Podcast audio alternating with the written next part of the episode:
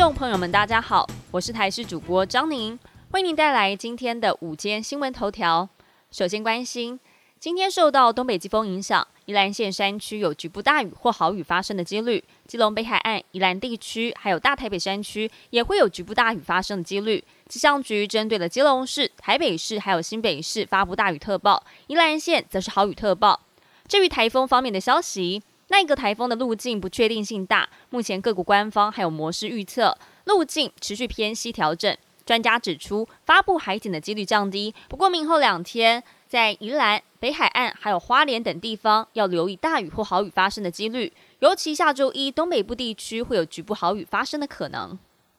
国内惊爆有多名幼儿童因为使用了同一款修护霜产品，导致出现性早熟的情况。业者坦承，这一款精粹生效修护霜有三个批号被检出，禁用在化妆品成分的雌激素，全面进行回收。食药署证实，桃园卫生局已经接获了报案，违规情况跟产品数量目前还在厘清当中。而化妆品添加禁用成分，依法最高可以处五百万元的罚款。故宫博物院爆出了典藏文物受损，却归结于工作人员作业过程疏失，或是查无人为疏失。根据了故宫内部的人士指出，院长吴密察禁用旧部署缺乏专业，或是预缺不补，造成了人力不足。今年推动文物数位化，造成文物翻动频繁，也是造成文物毁损的原因。对此，吴密察解释。就下属实则在纵归处跟器物处专业无关，没有施压修复师的问题，欲缺不补，则是要保留同仁的升等机会。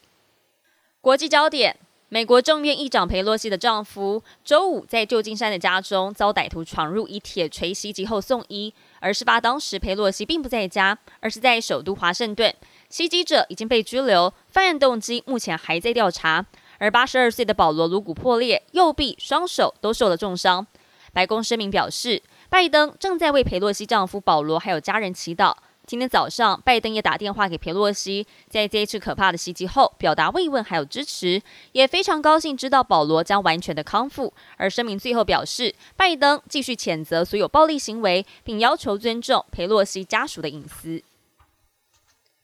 俄罗斯宣布已经完成了征召后备役投入乌克兰战争的工作，并且在一个月内征召了好几十万人，其中八万两千人已经派赴沙场。根据路透社报道，这项宣布似乎结束了一场分裂的动员运动，而这是俄罗斯从二次世界大战以来首度动员，已经导致了数以万计的男性逃离俄国，并且引发了第一场持续的反战公众抗议活动。国防部长肖伊古在电视播出的会议上，告诉总统普京，设定的三十万人工作已经完成，没有计划采取进一步措施。肖伊古说，八万两千人已经派赴战区，其他的人正在接受训练。